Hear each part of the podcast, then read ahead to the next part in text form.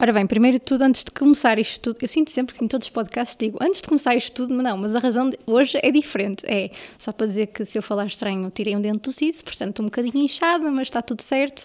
Mas só para avisar que quem estiver a ver no YouTube pode não notar, porque make-up faz milagres e porque, pronto, posso estar a falar um bocadinho de espinha de massa hoje. Mas tudo se arranja em pós-produção. Se calhar espinha de massa nem tanto. Mas tentemos. Um, muito se fala nos últimos anos do valor do design e obviamente não vou especificar aqui nenhum, já vamos falar sobre isso, e no trabalho que é feito por um designer. Na verdade, na verdade, design é vida, não é? Ou vida é design, o que vocês quiserem dizer, pronto. Vamos ser muito inspiracionais agora. Principalmente quando as pessoas ainda hoje se referem um, a muitos dos trabalhos como só um logótipo, só um tipo letra, por aí. Entre outras frases que eu acho que já são muito conhecidas do nosso público. Hoje trago a Maria Moita, que é da cidade de Amarante, onde também já trabalhou como designer gráfico, Atualmente é Web and Brand Designer na Coverflex, mas há muitas coisas do percurso dela para sabermos, inclusive opiniões que eu quero ouvir. Antes de ouvirmos a Maria, vamos aqui ouvir o jingle e já voltamos.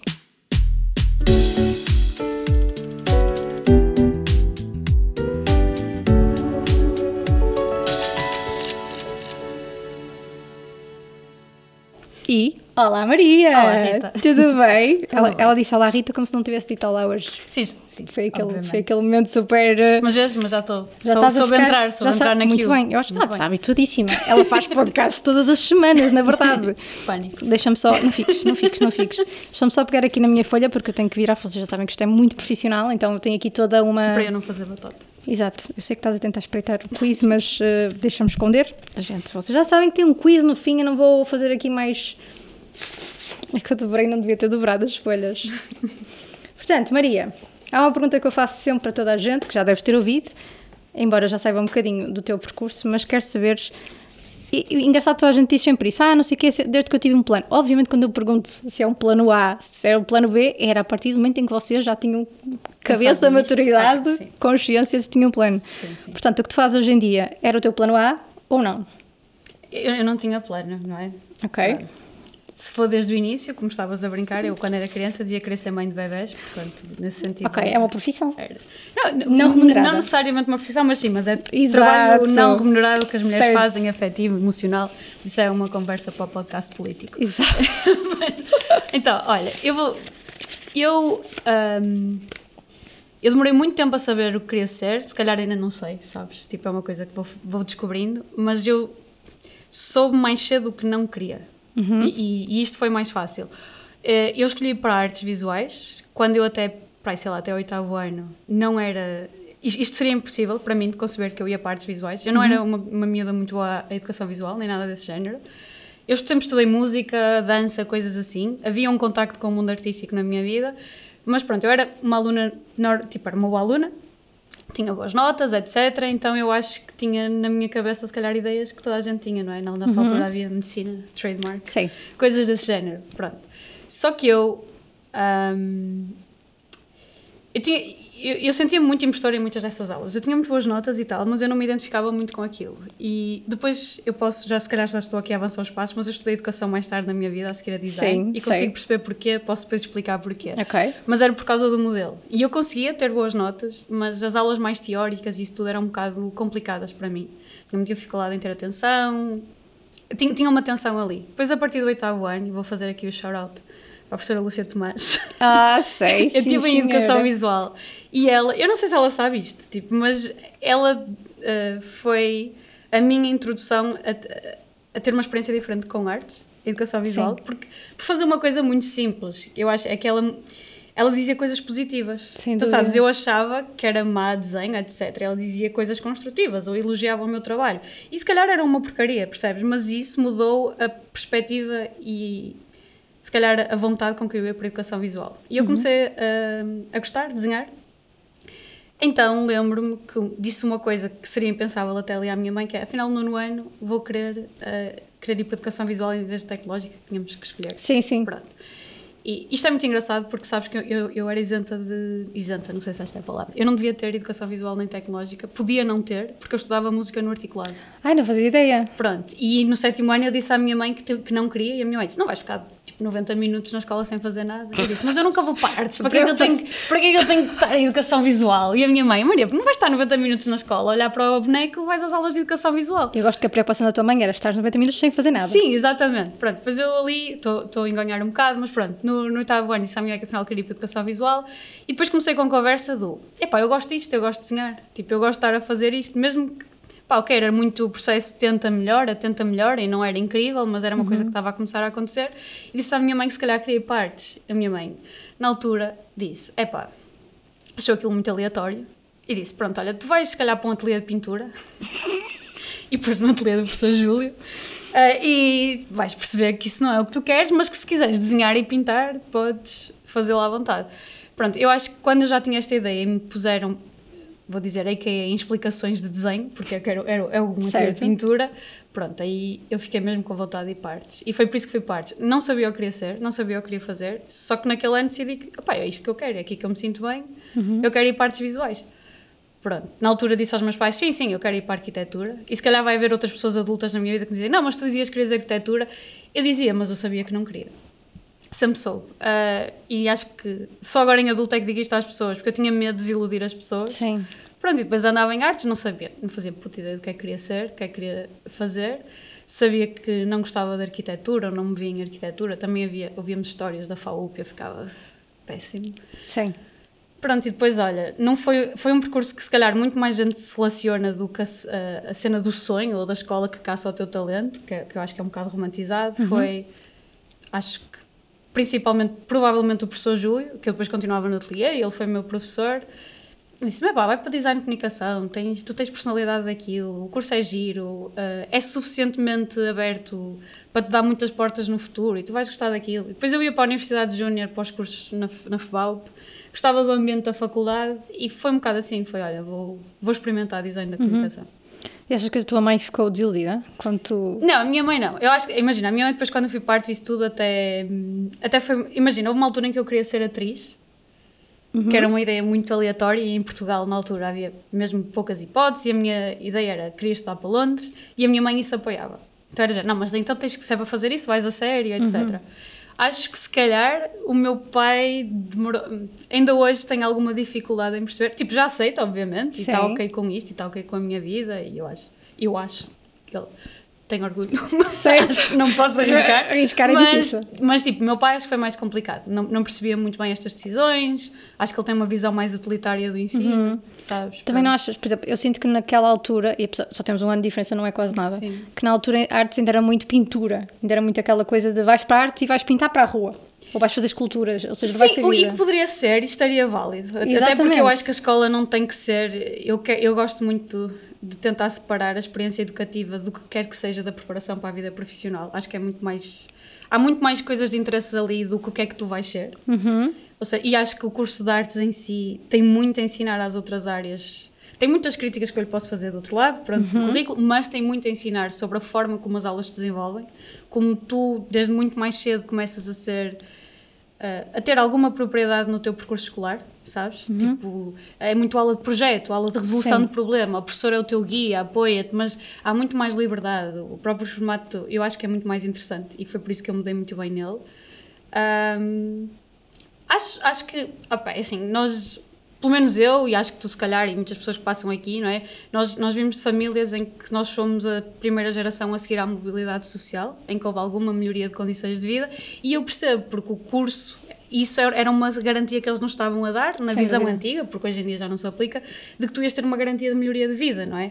E cursos como artes e isso tudo, para famílias onde a educação é quase um investimento profissional, pareciam tipo tu a deitares tudo fora porque vou usar a minha oportunidade e o dinheiro, dinheiro entre aspas, que tu vais gastar na minha formação superior a tirar um curso exato de pintura ou isso, ou uma coisa que não é uma profissão com, com garantias sim, sim. Eh, financeiras, etc. Sim, no final de contas, eu, eu, por exemplo, sinto que ainda hoje os meus pais, minha mãe já mais um bocadinho, mas o meu pai não sabe bem o que, é que eu faço. Sim, é assim, eu acho, a minha mãe sabe, a minha mãe sabe, eu acho que a minha mãe percebe, o que eu faço. Por exemplo, se quiseres uma história engraçada, não é? eu estou há três anos a trabalhar na área de fintech, mas uhum. eu, sou designer, eu faço Sim. brand, faço comunicação.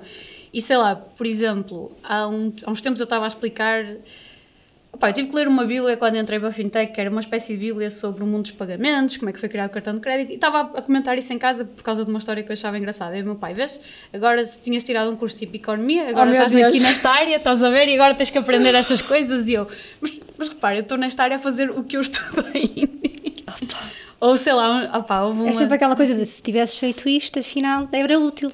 Sim, mas acho, acho que é isso, é tipo esta dificuldade às vezes de perceberem o que é que tu fazes ou o que é que, porque é que... Imagina, nós estamos numa área de uma- numa área, desculpa, numa época de ouro para o design.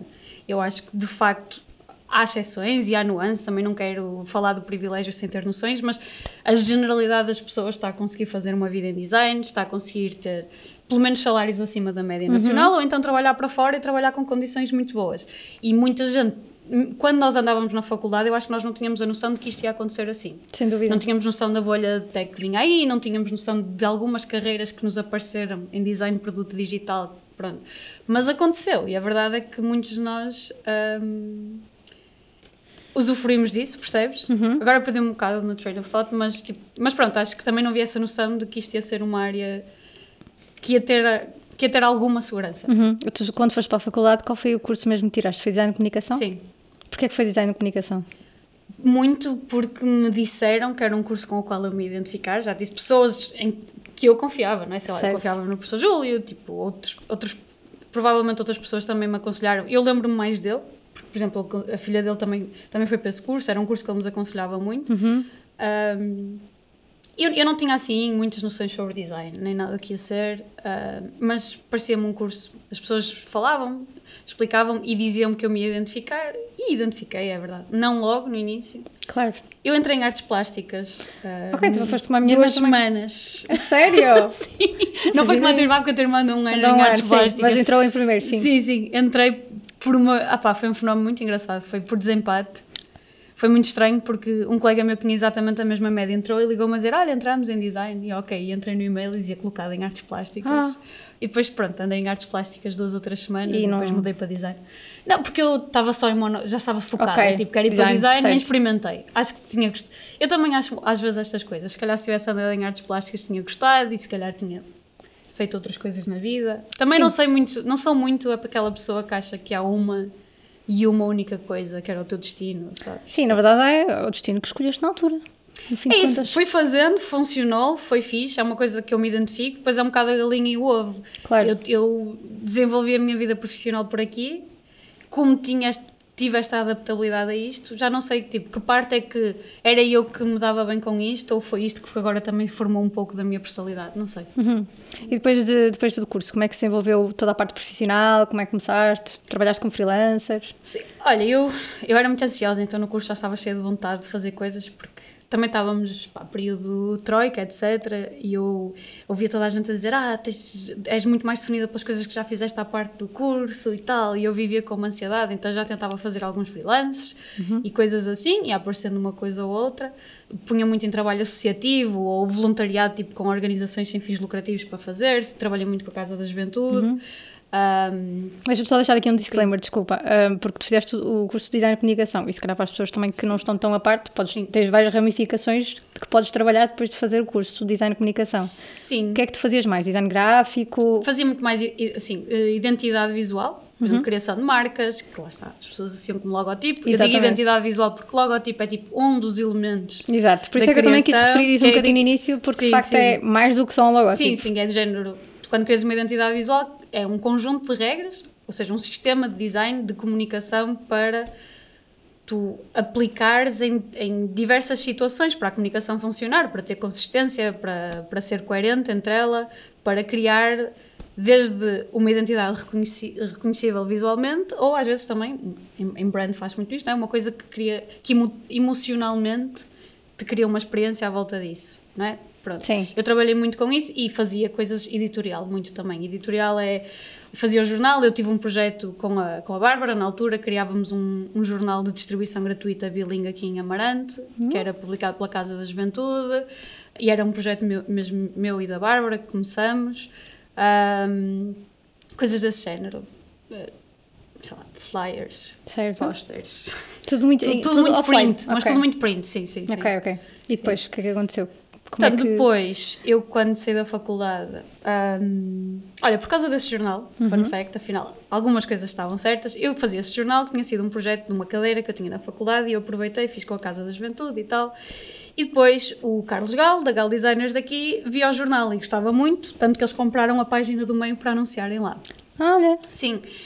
Pronto. E entretanto o Carlos começou a ter muito trabalho editorial. Na altura a Gal Designers era ele e o Gui. Ambos muito, muito brandcore, sabes? Tipo, tenho que usar menos palavras em inglês. Não, não, não, à trazer isto vontade. português. Mas Eu pronto, muito, mal. muito fazer marca, gostavam muito de marca, muito vetorial. Muito, muito, muito trabalhar neste sentido, os dois. E os dois, eh, pronto, tinham, complementavam-se, mas muito deste campo, dentro deste campo. E eles estavam a começar a receber muitos pedidos eh, da Câmara, do Museu, etc., para fazer editorial.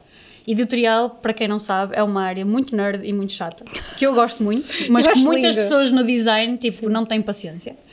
Pronto, e então o Carlos chamou-me eh, para na altura falar, eh, para na altura começar a trabalhar em part-time, para eles, para os projetos editoriais que, eles, editoriais que eles iam ter. Eles iam ter tipo uns três ou quatro que já estavam garantidos e eu comecei a trabalhar. Na altura foi um livro que era sobre. um livro do, do Eduardo Teixeira Pinto, que era uma coletânea de fotos que ele tinha sobre o Parque Florestal da Amarante que é um fotógrafo de Amarante. que é um fotógrafo de Amarante, e esse foi dos primeiros que eu fiz. Também fiz um sobre o, o Mosteiro, de São Gonçalo. Esses são os dois primeiros que eu me lembro, mas era, era assim uma coleção. Entretanto, eu já, já, ia, já estava inscrita e estava à espera para fazer voluntariado, eh, Serviço Voluntário Europeu, em Cabo Verde. Então fui, e, e o Carlos sabia que isso ia acontecer. Aliás, eu acabei o livro do Parque Florestal em Cabo Verde, a trabalhar A com eles sério? para lá, sim. Depois, em Cabo Verde, fiz muito tipo de coisas, desde andar a salvar tartarugas, a marcar ninhos de cagarras, mas outra coisa que eu fiz lá foi também trabalhar em design. Trabalhava com ONGs, trabalhava com o Ministério do Ambiente ah, e. Desculpa, era do Ambiente e está-me a faltar uma, desculpem. A memória começa a ficar complicada. Isto depois dos Mas- 30. Estás com 30 agora? Sim. Mas imagina, para dar um exemplo, isto são coisas fixas que eu acho para, para as pessoas se lembrarem às vezes da base do design, tipo as coisas mais básicas. Sim. Nós criamos produtos mesmo so- sofisticados hoje em dia, mas a coisa mais fixe que o design de comunicação faz é transformar a informação no- em conteúdo acessível. Não é? Por exemplo, coisas muito simples que eu fiz lá, mas que são importantes, que era um trifólio, e eu tinha mesmo poucos recursos, a impressão não era uma coisa incrível, um trifólio com ilustrações para tratamento do peixe pós-pesca, para ser mais sanitário, percebes? E tinhas que distribuir aquilo por pescadores, peixeiras, etc.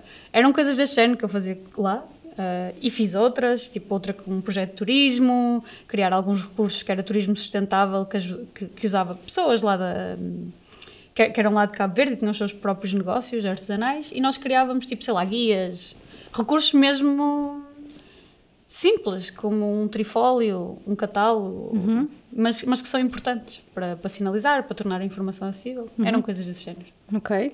E depois trabalhaste com o Galo? Pronto, depois quando voltei fui trabalhar para a Gala o tempo inteiro. Ok. Eu não tinha feito o meu estágio profissional, fiz lá o meu estágio profissional ahm, e, e trabalhava. Durante muito tempo era eu, o Gui e o Carlos. Ah, era muito fixe, tínhamos um ambiente muito porreiro, muito, muito o que o estúdio deve ser. O que o estúdio é, no fundo. Ah, e apanhamos uma altura ah, em que havia trabalho, porque tinhas muito, muitos projetos do, do 2020 aqui na zona, Sim. portanto os negócios tinham... Havia uma parte do 2020 que incentivava os negócios a, a trabalharem a imagem deles. E então o que eles faziam era, eles podiam... Eles tinham reembolso dos serviços, por exemplo, para criarem identidade visuais. Havia uma série de projetos assim, não sei especificar muito bem, mas nós também tivemos essa... essa apanhamos essa fase, esses anos, foi muito porreiro. Epá, os meus anos ali, eu acho que foram anos. Eu vou chamar isto, mas eu espero ser bem entendida, não é? É uma fábrica de criar marcas, sabes? Nós tínhamos muito isso: criar, sair, criar, sair, criar, entregar. E dar traquejo, Exatamente. que foi muito fixe. Ahm, havia algumas limitações, não é? Claro. Tipo, dentro da cidade, a certa altura, e, e o, o, o Gui, eu, eu digo isto e depois tenho que se calhar explicar para quem não percebeu, mas pronto, o Gui trabalhou comigo muitos anos, é um designer e é cunhado da, que é muito curioso esta parte. Portanto, eu digo o Gui a falar para ela apontar, não é? Mas pronto, o Gui saiu, foi para Londres. Um, opa, e depois também chegou uma altura em que, por motivos se calhar também pessoais, e Claro. pronto, também é importante partilharmos isto, não é? Mas eu não estava numa fase boa, uh, porque eu, eu trabalhei 5 anos lá. Eu já não estava numa fase muito boa, também acho que estava a afetar o meu trabalho criativo, não, não, me, sentia, uh, não me sentia a evoluir, pelo contrário. Estava a ter alguma dificuldade até em produzir coisas com qualidade e estava a começar a questionar-me. Mais ou menos nesta altura, eu eu estava a pensar em vários cenários, emigrar assim, mas decidi tirar o mestrado em Educação, em Ensino de Artes Visuais. E foi muito fixe, porque comecei a viver entre o Porto e Amarante outra vez. E depois tive um ano a estagiar a dar aulas na Árvore em design, de uhum. design gráfico, alunos do décimo e décimo primeiro. E, e, foi uma experiência muito importante para mim, porque quando eu fui dar aulas de design, uh, a chama acendeu outra vez. E, e, as coisas, eu estava num ponto mesmo muito estagnado. Eu, eu tinha muita dificuldade em produzir trabalho que eu achasse tinha qualidade. E quando comecei a dar aulas, não, não, não te consigo explicar muito bem isto, mas começou a acontecer, comecei a ter gosto outra vez em fazer as coisas. Veio o bichinho de novo, não é? Sim, e depois foi por uma questão financeira. Chegou uma altura em que, pronto, havia um teto de crescimento aqui. Uh, a verdade é que em estudo, e toda a gente trabalha em estudo e sabe isso, a vida de estudo é muito precária. E não, não é só aqui em Amarante, é em todo o lado. Tipo, um cenário, para dizer isto com números e com, para as pessoas perceberem, é muito comum tu seres um designer sénior a gerir projetos, a gerir estúdio e estares a ganhar 800 brutos por mês. Isto, ninguém consegue pagar uma vida, então eu decidi, pronto, olha, estava a começar, eu sabia, já tinha colegas a trabalhar em tech, estava a começar um bocado a bolha tech no Porto, estava a começar, não, já estava com algum ritmo, eu sabia que havia outras oportunidades de carreira e na altura quis mudar única e exclusivamente porque, porque sabia que me ia permitir financeiramente outra vida. Claro. E o que é que sentiste ao dar estas aulas a pessoas mais novas e percebes que o teu input ia ser, se calhar, algo válido para as carreiras delas? Não sei, não sei, não sei se me tenho assim. Oh, eu acho, tal como tu falaste, a professora Lúcia sim, Tomás. Sim, sim, Eu gostei muito, eu adorei. Eu, e olha, eu vejo-me eventualmente a dar aulas. Uhum. Não o faço porque, novamente, é uma carreira muito precária sim, e muito instável dúvida. e com uma série de de condições que não são as melhores neste momento. Pronto. E, e quando na nossa área tens as oportunidades como as que eu tenho hoje em dia, torna é, é, mesmo impossível, porque imagina, o meu salário líquido é mais do dobro do que eu ganharia a ser professora, portanto não, não, faz sentido nenhum. Agora, hum, eu gostaria de, dar, gostaria de dar aulas um dia, havendo a oportunidade, porque hum, não, não, não, vejo assim, não é? O que é que eu estou ali a fazer na carreira daquelas pessoas, mas eu adoro, adoro estar com, com miúdos, principalmente daquela idade. Eu tinha muito medo no início porque eles eram adolescentes e eu não sabia Sim, o que esperar. décimo, décimo primeiro, foi o que tu disseste, Sim. Não é? Foi 16, 17. Já. Mas uh, eu acho que nós, como sociedade, somos muito injustos com os adolescentes. Uhum. Esquecemos que é uma altura mesmo difícil em que de repente já te responsabilizam por uma série de coisas como se fosse adulto, mas simultaneamente tiram-te o tapete como se, porque tu és uma criança. Sim. Tu não sabes o que estás a dizer. E eu imagino o sofrimento, consegui perceber, ainda consigo empatizar com eles ali dentro da sala de aula, com a fase em que eles estão. E eu acho super desafiante, pá, tu poderes ter esta oportunidade e acho que te ajuda na tua prática. Pelo menos eu acho, na minha prática como designer, em que tens que estar atualizado, perceberes, estares a levar com o que é que é a nova geração que vem aí. Uhum. Não, não consigo, deixa-me ver se eu encontro palavras melhores para isto, mas Olha, por exemplo, ele, ele tinha alunos que eram fãs de K-pop. Uhum. E tu sabes como é que são as aulas de design, desenho, etc. Tu trazes muitas tuas referências e trabalhamos Sim. a partir daí. E aquilo para mim era genial. Era tipo, ok, K-pop, sabes? Tipo, explica-me isto. E, estar, então, e eu era dizendo, ok, então estás a ouvir isto em coreano? E ele, sim, professora, está aqui, estão aqui as letras, mas aqui está traduzido em inglês. ok, E traziam-te artistas desse género. Isto é muito uma geração. Sim, por exemplo, uh, sei lá, as referências culturais. Eles, ok, está-se a viver muito um sei lá, um, um, um Remember 90s Sem dúvida. E, e, ali Y2K e já se sentia na sala de aula, eu achava aquilo super divertido porque é a nossa infância glamorizada por uma geração nova. Sem dúvida. E, e era, era, interessante esses desafios. Opa, depois é interessante também para ti, para desenvolvimento pessoal, tens uma oportunidade ali de fazer paz. Agora, se calhar estou a ser egoísta, mas com, com o teu adolescente Uh, as perguntas que eles fazem, a forma Sim. como eles pensam, aquelas emoções, e, e eu rever-me ali e perceber, uhum. ok, estás a dramatizar. Sinto uma nostalgia também. Sim, tá, tipo, aquelas situações que eles dramatizam, que é, isto é tão banal, vais perceber, tipo, nem interessa. Jana, já fui assim, meu Deus do céu, já senti isso. Opa, e gostei muito da aula porque tem um, tem um ambiente muito de estudo, as aulas de design. Ok, é um projeto, é, chama-se, isto tem um nome, chama-se o. Ai, um, problem-based learning ou project-based learning, que é tipo, tu tens um projeto ou um problema, uhum. nós que fomos alunos de artes sabemos que é assim, e tu começas a tua pesquisa, tens tipo duas, três semanas para entregar o projeto, as aulas têm sempre duas, três, quatro horas, são aulas muito grandes, uhum. em que tu estás a desenvolver o teu projeto e o professor vai, uh, aluno a aluno, e vais discutir, e tens uma coisa muito fixe, que eu acho na educação, que é, eu não estou a dar uma aula para 20 pessoas, eu posso ir pessoa a pessoa e perceber, ok, o problema que estás a resolver é este, a dificuldade que tu estás a ter é esta, Pronto, e é, e é interessante. E, depois tem coisas muito giras que é. nós estamos numa área onde eu não tenho que te dizer eu sei isto. Sem dúvida. É de género, ah, não sei, estás, estás no software, tipo, pá, não sei, vamos ao Google descobrir como é que se resolve isto. Mesmo quando eu sabia, fazia isso. E, é- e é uma área muito fixe, que é, tu podes estar a aprender com eles e normalizar isto, que é, hum, é muito mais sobre cooperação e troca de informação do que teres uma entidade que sabe tudo, ou, tipo, ou tu estás preocupado, que era outra preocupação que nós tínhamos no secundário e no curso, Sim. em seres do curso a saber tudo. Verdade. Tipo, não, tu vais aprender isto no dia em que tiveres este problema nas mãos. E é tranquilo. Tipo, tens uma coisa incrível chamada World Wide Web. Está lá tudo. E na verdade é, é, uma, é uma área tão. Não é um mais um igual a dois, não é? Então é, é uma coisa que realmente as coisas estão sempre a evoluir e cada pessoa tem a sua forma de se expressar também. Sim, eu, eu acho que isto se calhar aplica-se a outras áreas, mas nós vamos falar da nossa, que é, é muito mais sobre criar uma atitude Sim. do que toma um kit para a vida de como é que tu vais ser um bom, um bom, um bom designer, um bom, sei lá, eh, outras profissões criativas, estou-me a tentar lembrar, fil- videógrafo, etc. Sim. É muito mais tipo uma atitude de resolução de problemas, como é que tu pensas nisto. E também desafiar, que é muito o que acontece nestes cursos, que é, ok, essa ideia é boa, mas calhar tipo, vamos puxar por ela, eh, vamos ser críticos sobre ela. É muito mais esta atitude que se cria. Desenvolver a ideia também, perceber porque é que funciona, Sim. o que é que precisa para quase que tens ali um bichinho e tens que o alimentar e tem que ficar assim maior e tal, mais forte. E para mim, olha, outra coisa que estou-me a lembrar agora que, ah, que aconteceu muito foi, como eu tinha que dar as aulas, eu sentia com uma, com uma responsabilidade tão grande que me obrigava a mim a rever, pesquisar, ler sobre crítica de design, sobre uma série de coisas. Então, eu acho que me melhorou mesmo muito como designer, depois designer na vida profissional, ter tido a experiência. E eu fui estagiária, que era, só fiz o estágio, nem cheguei depois a dar aulas a sério, mas porque obrigou-me a ser crítica e a pensar sobre design como se calhar eu já não pensava há anos. Porque pôs-me num, num lugar, não é? De exposição, ou num lugar de responsabilidade que eu pensei, ok, não, eu vou falar sobre tipografia, mas eu vou saber o que estou a dizer. Claro. Então vou consumir bibliografia sobre tipografia, sobre regras, etc.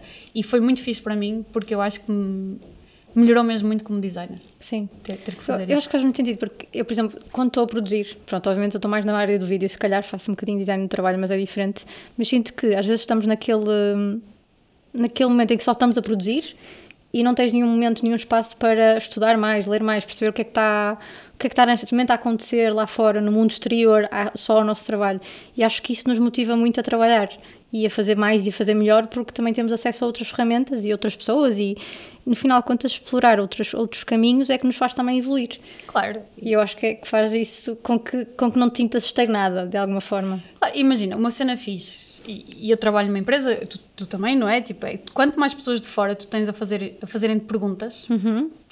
mesmo que a pergunta, imagina, eu, eu acho que não há, pergu- há perguntas que às vezes as pessoas não sabem colocar, porque não são da área, Sem mas dúvida. tu tens a capacidade de perceber se existia ali, se existia naquela pergunta que está mal colocada, algo que te possa ajudar a refletir Sim, sim. não é? E, e eu sinto muito isso a trabalhar. Acho que melhorou muito a minha maturidade, mesmo como designer, de trabalhar com pessoas de áreas muito diferentes. E com os alunos era igual, porque eles fazem perguntas disparadas de todo o lado. E o facto, para mim, o professor é sempre um intelectual. Primeiro, primeiro, se estiveres no ensino obrigatório, tens que ser uma pessoa da educação e depois, em segundo lugar, és de uma área em que és intelectual nessa área. Então, tipo, eles fazem perguntas de todas as direções. Pois. E o teu cérebro tem que estar ali, tipo, sempre, ok, como é que eu te vou responder a isto? E nunca pensei sobre este problema assim. E depois é igual no trabalho também, é verdade, também senti isto no trabalho. Mas, mas é isso, é seres estimulado a, a, a, ser, a teres muito mais domínio sobre, sobre a tua própria área. Sim. Não é? Até porque nós nunca sabemos tudo, não é? Ninguém, nunca. Exato. Nem vais saber porque vão aparecer coisas novas. Exatamente. Tá- então, com a inteligência artificial agora, isto parece um mundo de coisas que. Sim, sim. Eu não sei se na. se- Não sei se em design é tanto, mas quer dizer, tenho Eu, gostado tô, das eu já, coisas. já ando a usar uh, aí o Photoshop, não é? Estou farta de estou- experimentar. Eu tenho usado também no Illustrator. No, no Illustrator ainda não usei. Mas olha que já faz. Já Uma tenho coisa... Pá, Pá, tenho, tido tenho usado menos o Illustrator agora, mas sim. Ah, O Photoshop também uso muito, mas Sim. estive a experimentar no Illustrator porque ele gera imagens mesmo vetoriais, a sério. só que fixe. faz tipo coisas. o, o Photoshop ainda glitcha muito. Sim, Meu, sem dúvida. Inventa-te ali Mas um tens- dedo que está completamente Mas ao tens lado. uma cena fixe. Eu não sei se Sim. já investigaste o Adobe Firefly. Não, não. Então vais online e aquilo pode gerar, imagina, imagina que tu sabes que queres uma imagem sabe, com estas cores ou com esta paleta ou com este género de estilo de imagem. Dás-lhe uma imagem, imagina, até pode ter marca d'água, diz só que esta é a referência. Agora quero uma imagem Ok. sobre isto, isto, isto, aquilo, escreves no prompt Ok, faz mais sentido. e ele gera, gera mais de acordo com aquilo que tu queres. Ou seja, não lanças só um primeiro prompt, lanças o prompt mais a referência. Mas, sim. Pá, incrível. Fixe. O Firefly está incrível, juro. Vou experimentar. E, e acho que também faz cenas vetorias. Ah, pá, eu tenho usado muito para uma coisa que é muito que me- que me facilita imenso a vida. Pá, o pessoal manda as fotos sempre com enquadramentos péssimos para os Ah. sítios onde tens que as colocar. Generate. Então manda-te uma foto vertical e tu tens que aplicar aquilo Sem no dúvida. Então o Generate é incrível. É Sim. tipo, é um segundo e pronto, olha. Isso já- é o nosso cada dia. O Generator agora sim, está sim, incrível. mas, mas isso pá, foi incrível. Ah, Não. Resolve-te ali umas dores de cabeça Sem de andares dúvida. a chatear. Ah, desculpa, depois as pessoas nas empresas não têm sensibilidade. Tipo, Não. olha, manda-me uma foto, mas tem que ser mais horizontal. E depois a pessoa não quer tirar a foto. Porque a pessoa é tipo o CFO e está-se a cagar para o teu problema. Sim, é tão chato. Tem outros problemas na Mas vida. o pior é quando tu mandas as guides todas e Não mesmo leem. assim manda tudo ao As contrário. pessoas não leem. É As tipo, quero não- vir na horizontal. Isso- Eu, como designer, em vez de criticar o utilizador, já sei que tenho que olhar para o Sim. problema e resolver à volta. As pessoas não vão ler. É verdade. Vais criar guidelines, eles vão ignorar. Então É tu tens de criar uma situação em que eles não consigam fazer as neiras. É muito complicado, mas sim, o, o, o- a inteligência artificial veio facilitar muito a vida nessas coisas Sim, básicas. e, e eu acho, acho que ainda estamos. Ainda há muita coisa limitada, não é? A inteligência artificial ainda está muito aqui, percebe, é muito if then. Não, não é uma coisa tão fascinante como querem vender nos últimos tempos, que andam a criar o pânico moral sobre coisas que nem sequer são reais. E depois, eu- estou muito interessada. Eu, eu acho que tudo que seja ferramenta que te li- liberte de uma tarefa monótona e não é muito. Opa, para nós, eu não, eu não sei qual será a expressão, mas são aquele tipo de trabalho que nós achamos que é chapa 5, que é Sem tipo, ok, dúvida. isto tem que ser feito, mas não te está a trazer nada. Para, para depois poderes, tu na tua profissão, cada vez mais ser visto como uma pessoa que faz coisas para além daquilo. Uhum. Eu, Acho que é um bocadinho isolar ali a parte técnica e poder ser mais criativo. é isso, é, é- tu pa- passas a ser uma pessoa com muito mais tempo para seres um, lá olha, vou usar a palavra outra vez, um intelectual daquela, daquela área, do que, pronto, seres o técnico que está a cortar a imagem ou que está a recortar a pessoa, tipo, é?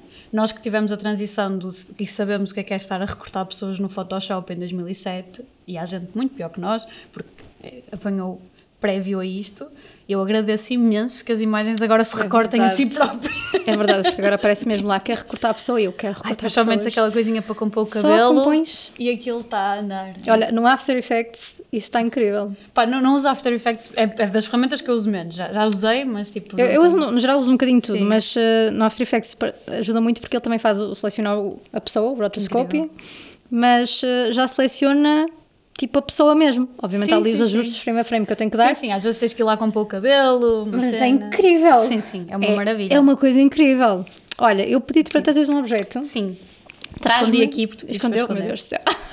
E oh, uma caneta. Não, é um lápis Um de lápis. Meu Deus, deu-me agora assim uma cena. que já não, não tenho. Porque antes eram os pretos e agora esses branquinhos. Não, este é muito antigo. Pois. Eu não sei quantos anos é que ele tem. Mas é. No mínimo, eu diria que desde que eu comecei a trabalhar.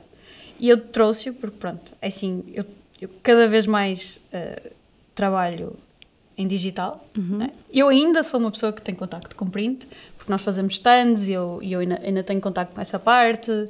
Pronto, por exemplo, na área onde eu estou, nós imprimimos coisas como os cartões de débito e é preciso escolher cores e decidir, Ah, packaging, coisas desse género, mas cada vez mais eh, os meus dias são a fazer conteúdo digital, conteúdo, pronto, sim, vou-lhe chamar conteúdo, mas assets digitais, pronto, coisas assim. Mas eu, eh, eu preciso, para me regular, de escrever muito, de apontar, de desenhar muito. Não desenhar no sentido que eu gostaria, porque acho que toda a gente que estudou em Belas Artes sabe que tu desenhas até ires para Belas Artes, eles tiram-te o amor eh, ao desenho completo. Oh, pá, sério. Já ouvi dizer que era difícil em Não, Belas Artes. Há gente que estuda artes plásticas que vai dizer que, que, não, que não partilha esta experiência, mas eu acho que muitas pessoas que estudaram design desenhavam muito até terem um ano e meio de desenho em Belas Artes, não é? Pronto. Mas, mas imagina, ok, na minha, na minha prática eu ainda, sei lá, vou fazer um logotipo, vou... Uma landing page. Eu preciso, antes de começar, para me regular, concentrar, centrar, de a desenhar no papel. Eu tenho sempre um bloco. Não trouxe o bloco porque eu pensei, o bloco troca. E depois pensei, esta caneta, este lápis de Minas, não é? Está comigo mesmo, mesmo há muitos anos. Tipo, quase tudo o que eu faço de trabalho, eu faço com ele antes de, antes de fazer no computador. E pronto, e lembrei-me, porque é que eu escolhi? Porque eu lembrei-me que o ano passado ele empancou.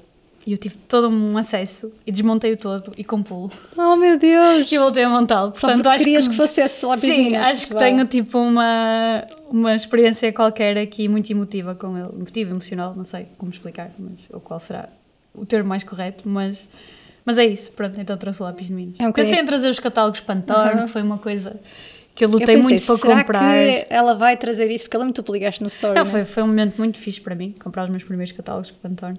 Eh, e lá está, eu gosto muito de print. Eu gosto mesmo Sim. muito de print e, hum, e tem sido giro nos últimos anos perceber a importância que os anos de print que eu tive lá atrás Uhum. estão, estão a ser muito importantes agora porque há uma nova geração a chegar que Uhum. vem direta para, estes, para este tipo de trabalhos mais digitais, o que é perfeitamente legítimo e ainda bem para eles, porque vivem menos precariedade do que o que nós vivemos há uns anos atrás, mas ah, tenho notado isso em contraste com algumas pessoas, a importância do print, ah, sei lá, como é que se... Pá, o traquejo que tu depois é muito mais difícil ganhar, não é? Eu andei em muitas gráficas, eu passei muito tempo em gráfica e aprendi muito e hoje em dia, tipo, acho muito fixe. Fazes mais impressão hoje em dia ou mais web? Não, mais web, de longe. Mais. Ainda assim, fazes muito Passo muito mais tempo no, no Figma Pois, este ano. Eu comecei a trabalhar a série no Figma este ano, em fevereiro, ok. e já é incomparável o tempo que eu passo no Figma com o que passo, sei lá, no Illustrator. Adobe XD, não? Ah, não porque, pronto, as, as empresas ah, onde eu tenho trabalhado são Figma. Imagina, Figma, trabalhei em Sketch há dois anos atrás, mas é muito mais o software que é usado. O XD Sim. não... O XD eu acho que é mais usado, acho que não estou a dizer uma asneira, em estúdios de design que depois trabalham para digital Uhum. e sim... Mas também o Figma, opa, o Figma é muito popular. A Adobe comprou o Figma sim, por sim, algum sim, motivo, sim, sim, não é é? verdade. Aliás, eu achei estranho eles manterem o XD. Pois, eles- mas eles Porque, tiveram de comprar contas- o Figma porque assim, é, é um monstro. Sim. eh, no bom sentido. Sim, bem fizeram eles, no final Sim, de contas sim, ganharam sim. ali toda uma lotaria. Não, monopolizaram, que que depois é perigoso é para nós, porque eles têm o mercado inteiro. A Adobe né, está a subir em flecha, Não, é verdade. valorizou imenso este ano, não só por esta compra, mas também pelo AI, que eles estão.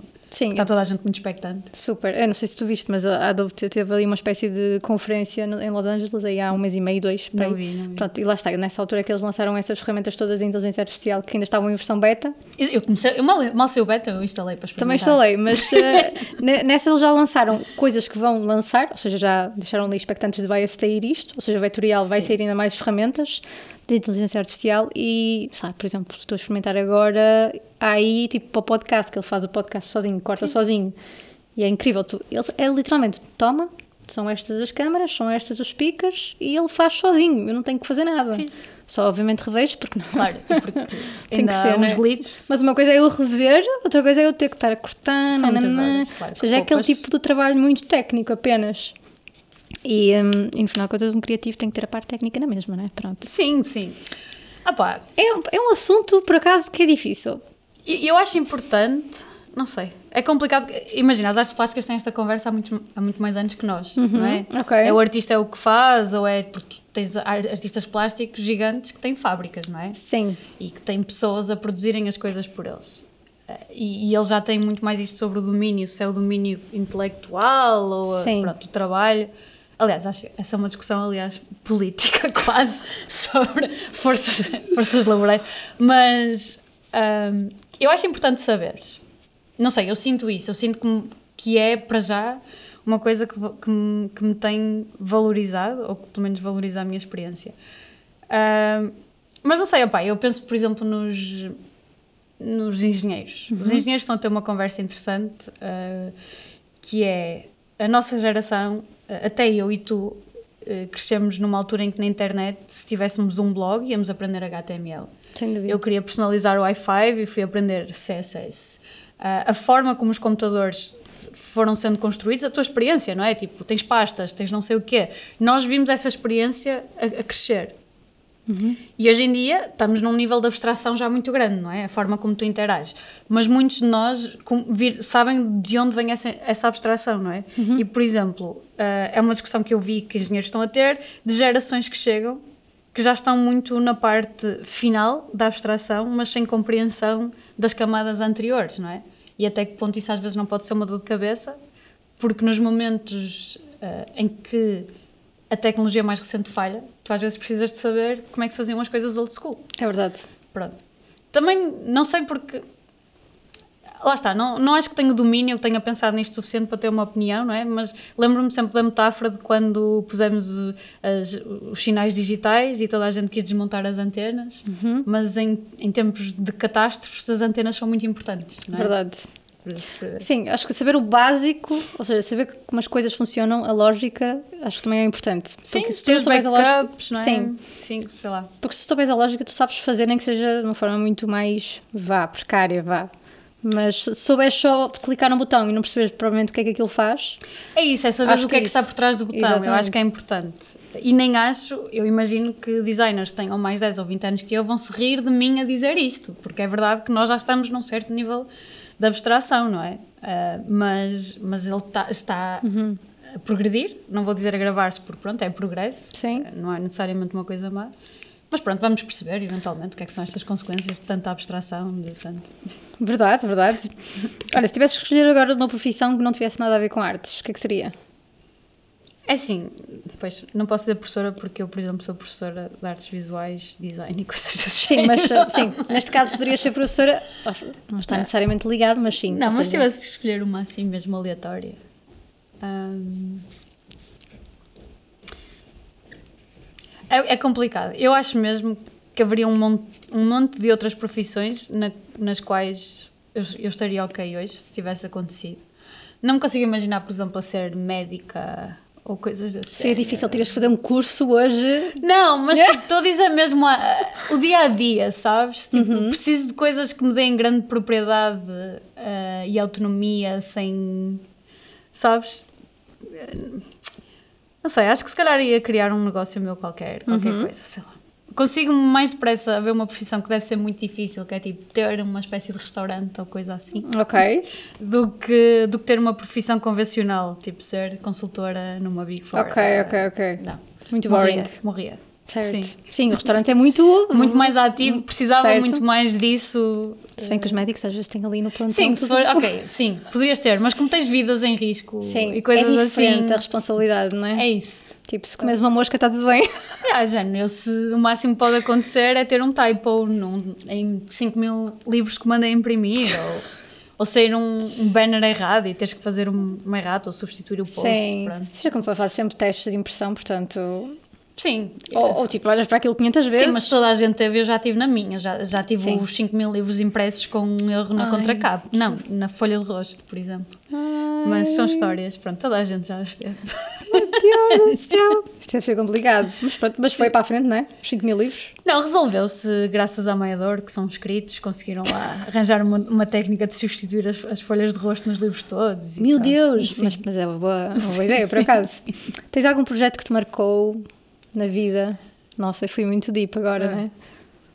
Por qualquer razão. Sim, ah, pode deve ter vários, felizmente, acho eu. Tive muitas coisas que gostei de A Maria tem sempre vida. muita coisa para dizer, graças a Deus. Não, não vou dizer vários, não os vou enumerar, estou a dizer nesse sentido que é, pronto. Normalmente Sabes que eu tenho assim, "Ai, meu dificuldade de ser a Deus." pessoa do, a favorita. Ok. ok. Não, eu acho que há várias coisas, acho que felizmente tive várias coisas na vida que eu gostei de fazer. Ahm, Aquilo assim que me marcou ah, um projeto. pode não ter sido o melhor projeto em termos de design para ti, mas que te marcou de alguma forma. Ah, Mas ok, de design, uma coisa de design, não é? Ou seja, pode não ser, Sim. pode não ser porque o design é o melhor, ou seja, chegaste ao fim e ficaste uau, que incrível, mas eu- o olha, processo foi incrível para ti, por exemplo. estive a liderar dois rebrandings Uhum. relativamente grandes. Um foi da empresa que eu estive o ano passado, eh, que é uma empresa pan-europeia, bastante grande, está em vários países. Foi um, um um- um processo mesmo, mesmo difícil. Uhum. Mesmo muito difícil. Ahm, a empresa.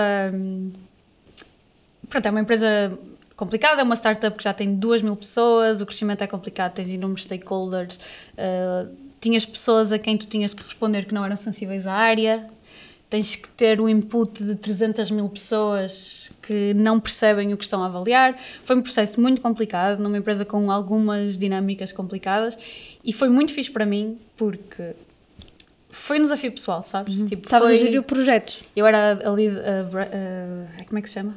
Project Manager? Não? Não, há os nomes. Pois, os tem 20 tanto- mil nomes de profissões que É nós temos isso. agora. Mas era lead brand designer. Ok. Pronto. E estávamos a fazer o rebranding. Uh, foi um, eu, eu tive lá 11 meses, foram 11 meses a trabalhar nisto, foi um processo muito complicado. Também foi muito fixe porque tive acesso a um mundo que eu não tinha antes, tipo reuniões com a Monotype para fazermos assessoria de tipografia, uhum. uh, teres tipo uma equipa de advogados de Itália que são especializados em registro de marca a fazer então um estudo de mercado para perceber as Sim. viabilidades de nomes tive acesso a coisas que eu nunca imaginei e que é incrível poderes ter. O ambiente em si tinha muitas outras complicações, mas depois cheguei a uma certa altura em que eu já estava a gerir uma equipa eh, deixa-me pensar, aquilo eram dois, depois eram três. No fim, imagina, já ia quase uma dezena de pessoas, pelo menos, e já estavas a gerir isto.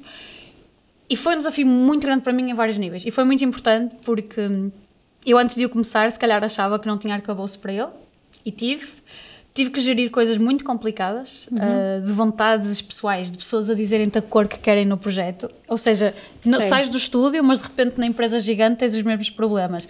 E eu sinto que consegui entregar uma coisa que estou ok com aquilo, sabes? Estou tipo, isto funciona, isto está ok. E se as pessoas perceberem a dificuldade que foi entregar um output que funciona, que está bem, que em termos de design está tudo dentro das regras que funcionam, e eu consegui Pá, e, falávamos disto há pouco antes da entrevista começar. Com mulher é muito complicado tu impor-te em certos ambientes. Uh, é uma coisa que nós temos que treinar. E eu tive que ser essa pessoa. Eu tive que lutar, eu tive que defender a minha equipa, eu tive que defender uma série de decisões, tive que, que me chatear em certos momentos que é uma coisa complicada para mim, o confronto é complicado para mim uh, e, e foi fixe para mim perceber que conseguia ser aquela pessoa, quando o momento chegava, conseguia ser aquilo, esse projeto nesse sentido.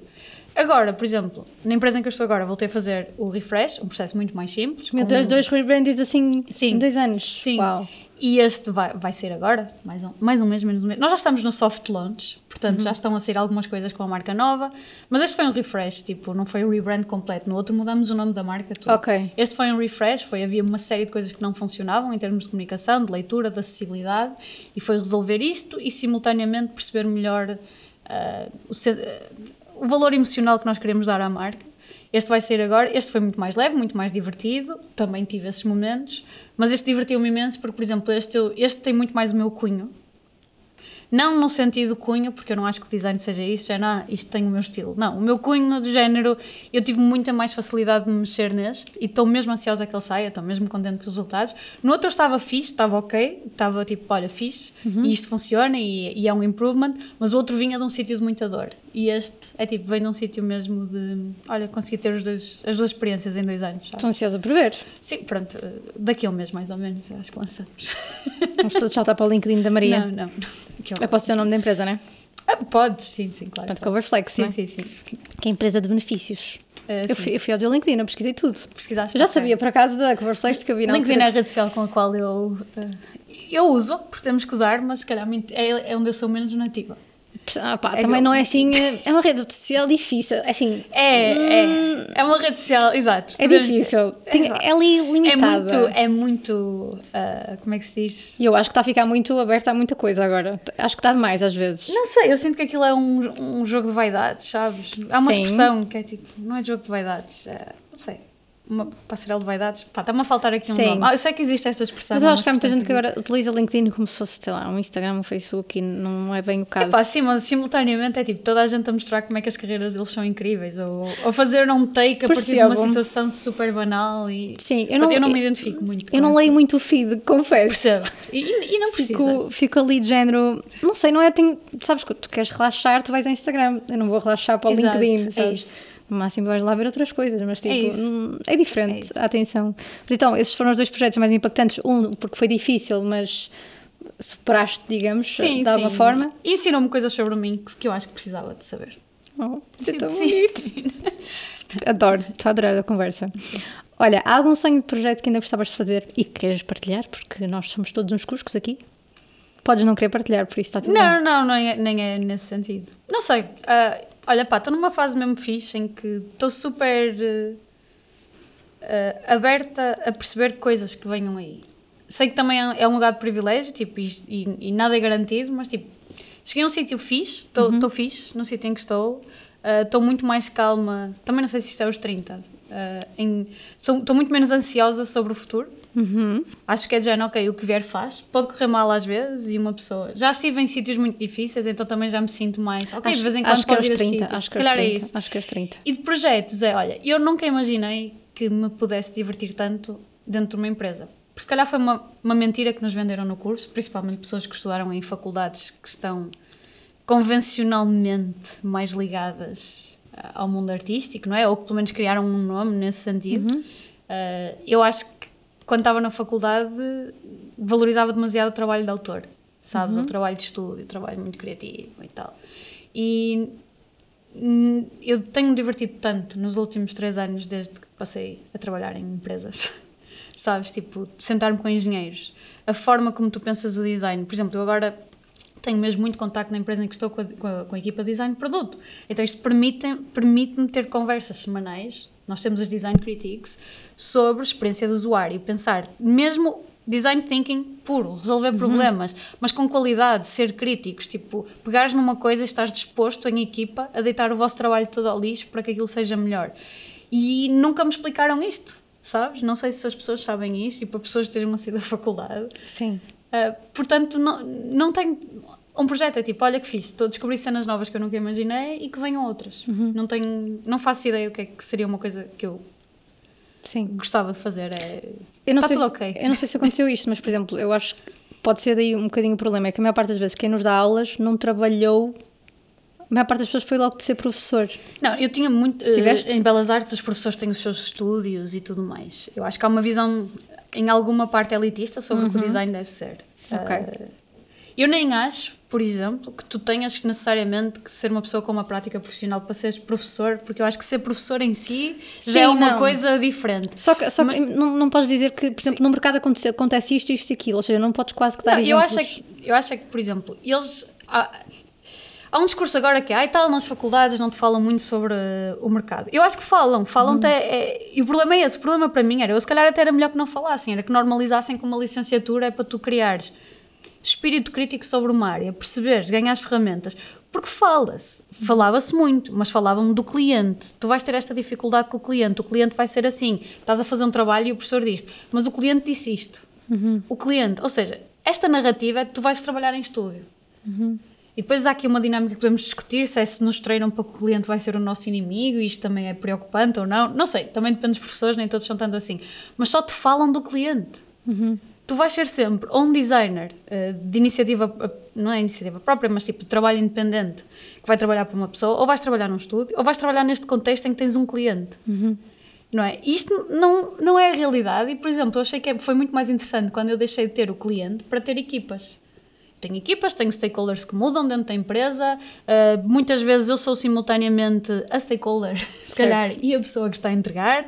Eu tenho muito mais domínio e decisão sobre o meu projeto desde que passei para dentro de uma empresa e há formas mesmo muito diferentes de tu trabalhares em design. Tipo, o mundo, o mundo design tem imensas profissões, imensos caminhos.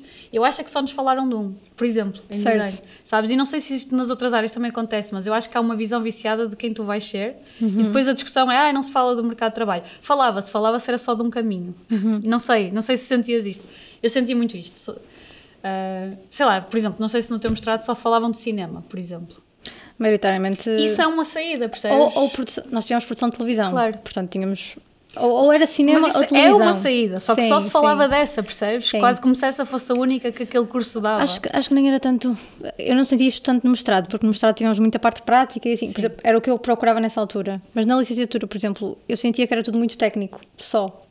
Ok. Sabes que em Belas Artes a queixa é o contrário. É diferente. que não fazes técnico, Exato. só fazes antropologia e sociologia e o pessoal anda lá Exato, muito ou seja, frustrado. imagina, vamos pegar no Illustrator hoje, vamos fazer isto. Ou vamos fazer um vídeo hoje, estes são os planos que vocês têm, tomem, está aqui uma Ok. curta, façam. Ou seja, não te estimula nada e não tens um cliente e o cliente quer isto, por isso tu vais eh, Ok. responder a isto.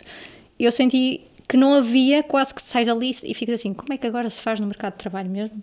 Tipo, alguém vai pedir uma curta de repente? Pois, opa, eu, eu acho normal, eu acho que, por exemplo, eu nisso tenho umas opiniões um bocado que é, principalmente as que estudei educação, tenho umas opiniões um bocado contrárias a, que a maior parte das Uhum. Claro. pessoas tem. Eu acho normal tu saís da faculdade sem saberes o que é Uhum. trabalhar. Principalmente uma licenciatura. Tu vais trabalhar 40, 50 anos, não sei, estão sempre a aumentar a idade da reforma. É. Porquê é que um dos períodos que foi criado pela humanidade para tu estar suspenso desta ditadura utilitária, profissional, etc., para pensares sobre a área, tens que estar a pensar como é que a, trabalho, a área é aplicada no mercado de trabalho. Uhum. Percebes? Tu nunca mais vais ter esta oportunidade da vida. Muitos professores meus diziam-me isto na licenciatura e eu odiava-os. Eu achava isto uma estupidez, porque eu estava muito ansiosa em perceber como é que eu ia trabalhar. Uhum. Mas depois de estar do lado de lá, percebi: epá, isto é uma oportunidade única. Sabes? Tu, Sim. de estares aqui a pensar em problemas que se calhar vais ter uma vida depois que nunca mais te vai permitir pensar nisto, mas a semente fica aqui. Há um espírito que se pode criar aqui. E depois, outra coisa que eu acho é, uh, podeu-me ensinar a trabalhar os quatro anos que andei na faculdade. Como não havia um incentivo, ou um, um retorno direto, uma situação real, eu acho que não ia aprender metade. Mas os meus primeiros dois meses a trabalhar eu aprendi tanto. Claro. Tanto. E eu acho que as pessoas desvalorizam que é, há uma razão porque tu te chamas estagiário, há uma razão porque há períodos de iniciação e tem que haver perfis séniores. Os séniores estão é sem paciência para te explicarem. Isto também está errado, porque eles um dia também foram júniores, percebes? dúvida. E eu acho que não há melhor oportunidade para tu aprenderes a trabalhar do que no trabalho. Sem Pronto, percebes? Ok, eu percebo que há cursos mais técnicos, mais profissionais e depois há aqui uma nuance que podemos discutir. Mas eu estou super ok com a ideia de que era ok que na faculdade, principalmente na licenciatura, me falassem muito pouco sobre as minhas eh, saídas. O problema é que falaram e falaram só sobre uma, eu acho. Hum, ok. Sabes? Tipo, falaram muito sobre o cliente, etc. Depois, a parte que eu hoje em dia já percebo que foi fixe em Belas Artes foi isso, foi ter aulas de Sociologia, de Antropologia, que na Sim. altura era de género. Acho que se podiam relacionar mais entre elas. Eu tenho outras críticas a fazer ao currículo, não acho que ele seja perfeito nem de longe, não estou a defender. Acho é que a parte em que eles batiam na mesma tecla do vocês vão trabalhar a vossa vida toda, hoje em dia me faz sentido. Sim. Que é, é verdade, vou trabalhar e vai ser diferente todos os anos. E não existe um kit que te possam dar para tu estares preparado, não Sim, sei. é isso nunca tipo- vai acontecer, acredito, não é? Tu, não é? Tu estás sempre a aprender. Eu acho que é muito mais ensinarem-te esta atitude, Uhum. De estar disponível para aprender o tempo todo, sim. de estares atento constantemente, porque isto vai estar sempre a mudar. Uhum. Eu, por acaso, estavas a dizer que ficaste na altura ansiosa por começar a trabalhar, mas por acaso eu não senti isso. Ok, Eu simplesmente. eu ou seja, imagina, acabei a licenciatura, mas também eu tive uma licenciatura diferente da tua, não é? Por exemplo, eu tive muita programação e eu não queria programação. Então saí de lá do género, eu não quero isto para a minha vida. Ah, e foi o meu projeto final. Sim. Portanto, foi assim um bocado. Porquê? E, e na altura eu saí e não estava preocupada propriamente com o mercado de trabalho, porque pensei, vou fazer, vou, vai, vai acontecer de alguma forma. E de repente vejo-me num sítio quase que meio que a estagiar, mas tipo não sabia bem o que fazer, sentia que a minha opinião não era muito valorizada e depois sentia que não tinha arcabouço suficiente para lidar com as coisas. Mas, mas já reparaste, eu acho que, por exemplo, eu já tive a oportunidade agora de tipo, ter estágios, estagiários, coisas assim. Há uma, uma expressão que nos diziam que eu acho muito injusta, que era sempre que nós não sabemos fazer alguma coisa, isto, isto era uma mentalidade que andava no trabalho, que é na faculdade não nos ensinaram isto. E eu, eu, eu depois do lado de cá, Sim. tipo, acho normal. Tipo, ok, há coisas que podemos questionar, há coisas que eu acho que me deviam ter ensinado na faculdade e não deviam, depois podemos entrar em específicos. Mas esta atitude do pessoal sénior no trabalho, de estar a dizer que tu já devias saber isto, que nos causava esse problema de autoestima, pá, eu, eu não acho correta e eu não a reproduzo com ninguém. Eu estou lá para isso, é por isso que eu sou sénior. Se eu for líder, é por isso que eu sou líder.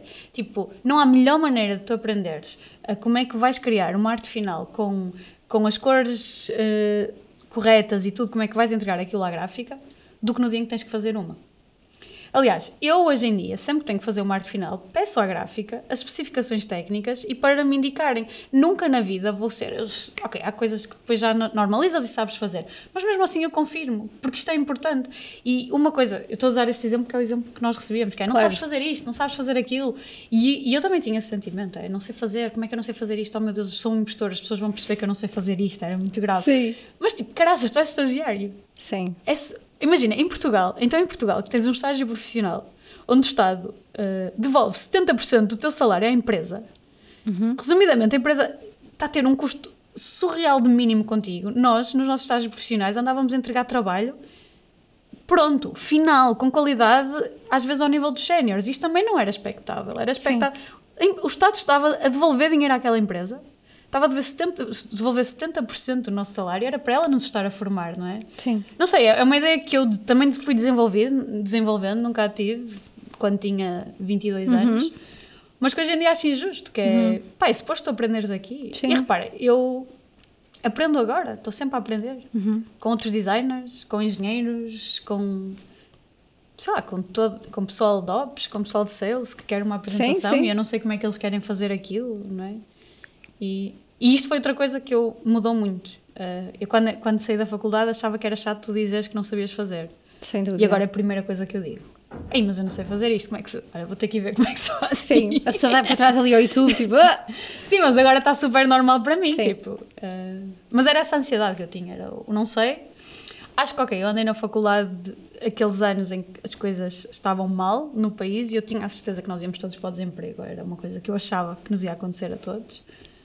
E, e não aconteceu connosco, porque nós saímos da faculdade na altura em que de repente já havia muito trabalho, era precário, os salários eram baixos, mas havia. Uh, e acho que era essa a minha ansiedade. Era, Sim, Deus, e também eu, eu, sinto que começámos a trabalhar naquela altura em que o digital deu boom. Começou pelo Estava a mudar a muito, estava a mudar. Tipo, eu saí, saí da faculdade em 2015, 15, 14. Licenciatura? Sim. Depois 15, a tua era 4 anos. 4 anos, 15. Depois eu saí em 2013 da minha licenciatura, portanto 2015 faz sentido? Sim, 2015. Estava a mudar muitas coisas. Sim, já, sim, já estava, sim, sim. Estava a ficar muito diferente. E eu acabei o mestrado em 2015. E aí já fazia alguns trabalhos freelancer e depois trabalhei em agência de comunicação. Por isso aí já, lá está, o boom do Facebook e do Instagram já estava a começar, portanto. É, estava, estava a ficar tudo muito diferente. É verdade. Opa, é, mas este é um, um, fator, um fator interessante. Uh, muitas das coisas que, que eu fazia logo nos primeiros três anos de trabalho, não sei se tu tinhas isso, quando eu andava na faculdade, nem sequer era uma realidade. Hum. Alguns dos formatos que eu estava a produzir, a forma como eu já estava a aplicar no meu trabalho, passado dois, três anos, era impossível que me tivesse ensinado aquilo na faculdade, do mundo digital, porque Sim. nem. Não existia. Sim, nós estávamos a falar de responsive. Sim. Que, pronto, na altura já não era novo, mas era tipo, ah, responsive. Sabes? Tipo, e de Sim. repente, ok, pá, eu vou passar a produzir para redes sociais como formato. Sim. E isto tem. Eu não sei se, se as pessoas percebem isto, mas tipo, ali, foi muito rápido. Sim. A forma em que a rede social deixou de ser. Uh, uma coisa do nosso universo privado para ser altamente industrializada e uma coisa que passava a ser a realidade Sim. dos designers de comunicação. Eu lembro que aprendi Flash e nunca usei. Ah, porque deixou de ser, o HTML5 deixou de ser sequer. Tipo. E foi traumático. Eu aprendi Blender, mas esse eu, eu também aprendi, mas não. Nunca usei. Não. Blender foi traumático. Mas eu não gosto muito de 3D. Nem eu sofri Até me dá um nó na garganta quando penso no Blender. Mas eu acho que foi importante aprender Blender, por exemplo. Eu consigo perceber lógicas, noções que criei ali, não as uso. Eu não fixei fica. nada, confesso que, olha, apagou-se. Mas pelo menos, sei lá, quando vais falar com um artista 3D, já tens algumas sensibilidades, se calhar. Não sei. Talvez, por acaso nunca, nunca me calhou. Não vou afirmar isto com Por exemplo, foi mais útil a programação a mim. Okay. Sim, a programação acho muito. Porque acho que é bom para ler até, sei lá, as páginas quando a pessoa vai inspecionar um elemento. Eu consigo sempre ir buscar imagens, o formato original. Eu, eu acho que é fixe para tu teres uma noção não é uma noção incrível, mas é uma noção introdutória a como é que eles fazem certas coisas para sim. conseguires, assim, aquilo já conseguires falar bastante. com engenheiros, sim, sim, sim, Perceber o mínimo, sem dúvida. Sim. Olha, última pergunta antes do quiz. Sim. Tens alguma rotina ou ritual antes dos projetos? Uh, tenho, mas é porque eu, eu, eu, eu tenho algum, algum, bastante déficit de atenção, não tenho dificuldade como tipo, toda a gente trabalha nestas áreas, acho que depois podemos fazer um levantamento sobre isso. Porque é que nós viemos aqui parar? Se calhar porque o modelo de ensino se adaptava a nós. Eu gosto que ela vai sempre para o modelo de ensino, mas, acho muito mas, engraçado. Mas, mas, pronto, são reflexões que eu fiz depois de dar aulas, mas eu preciso de criar um momento, sabes? Preciso de hum, me sentar, abrir o caderno e fazer coisas como ter o chat, se calhar ter uma vela, tipo criar quase o espaço. Uhum. Eu preciso muito de música e tem que ser normalmente música clássica porque, para eu estar concentrada. Um, eu experimentei white noise, experimentei o lo-fi. Ok. O lo-fi dá-me vibe de bar de Um aspirador não serve? Já que o white noise serve? Não sei. Provavelmente, sabes? Okay. O problema é o silêncio absoluto. Mas, por exemplo, a música hum. clássica é muito fixe porque está ali no QB entre estar a fazer barulho, porque o silêncio é, é difícil para okay. mim. E como não tem letra ou assim, o meu cérebro não se distrai, não, não começa. Ok. Sabes? Não sei, funciona. Distrais-te contigo própria? Não, entro muito ali no momento, hum. sabes? E depois, tipo, tenho que criar, tenho que começar a escrever. Escrever, preciso muito. Já está na agenda e eu tenho que dizer por passo o que vou fazer. Às vezes isto pode parecer muito estúpido, mas não, eu tenho que escrever coisas como criar moodboard, Ok. Pesquisa assim, assim, assim, palavras-chave. Aquela checklist, não é? Uh, sim. Depois, segundo momento, às vezes até escrevo horas, para eu ter um, uma pressãozita ali. Tens que fazer isto Não, entre as 3 e as 4. Isso agora é. Ah, porque Hardcore. é engraçado, porque eu ando, ando a apanhar vídeos no TikTok dizem que isso é uma técnica de pessoas de ADHD, mas eu faço isso há anos, tipo autodidata, não dizer, sei. género, "Ah, gente, eu estou muito à frente nisto. Não, não, eu, eu fa- faço isso, escrevo tipo, vais fazer isto das 3 às 4. Eu faço isto para aí desde o nono ano, desde que estudar, que senão não estudava. Então faço. E depois é isso, é criar um momento, tipo a vela, a ambiência e tal, e depois tipo escrever o que vou fazer. E por exemplo, nos logos começo o mood board e tal, e às vezes ajuda-me, por exemplo, ok, eu quero explo- explorar três ideias de logos. Esta é recente, só comecei a fazer há 4 anos, mais ou menos, e veio de, de estar a dar aulas, porque começou a funcionar para mim. Eu primeiro vou desenhar os 3, 4 modelos caminhos que quero ir, e depois vou para o Illustrator. Ah, ok. Mas, ou seja, o papel, não sei se é por estar a escrever, se me obriga a acalmar, afastar do ecrã e, e, escrever por horas, criar tipo muito esta ambiência. Não é rotina no sentido, ok, há sempre aquela vela à esquerda, etc. Há coisas que mudam, pode ser Claro. o chá, pode ser o café, mas é tipo criar um ambiente e depois preparar-me para estar lá tipo em 4 horas monofoco. Uau. Yeah, por exemplo, no trabalho no Slack, quando é para trabalhar a sério, uh, uma, Off uma coisa que eu criei sim é que ponho tipo um emoji a dizer Ninguém não estou no Figma. não? Respeitam? Não, respeito, eu desligo notificações e tudo. Ah, ok, eu não ok. vou lá, eu simplesmente Ok. não vou lá durante 4 horas se estiver se estiver em modo tipo Figma, estou no Figma a trabalhar. Estamos chatei. Se calhar é um bocado rude, mas. Não, não, não, não. Eu achei super engraçado. Estás pronta para o quiz? Não, mas vamos. Não, mas vamos. Eu gosto, gosto dessa. Ora bem, vou-te dar os fones. Deixa eu ver qual é que é lado direito, que digo já. Este é o direito. Oi. Ok, não estou habituada. Ouve- Basta ouvir, já sabes. Sei. Que estranho. Ela agora vai falar bem baixinho. Estás a ouvir bem? Estou, estou. Podes estou. falar se quiseres. Posso, ok. Estou-me a habituar. Desculpa. Portanto, 30 segundos para responder a todas as questões. Estás, estás tudo ao contrário. Ok. Estás pronta? Não estás pronta? Que já sei que não, mas Sim, sim, vamos. ela gosta de falar com um tom bem diferente. Porque, porque estou-me a ouvir. estás a- Vou pôr. Sim. vou fazer a primeira pergunta e depois coloco. Portanto, web design ou design para impressão?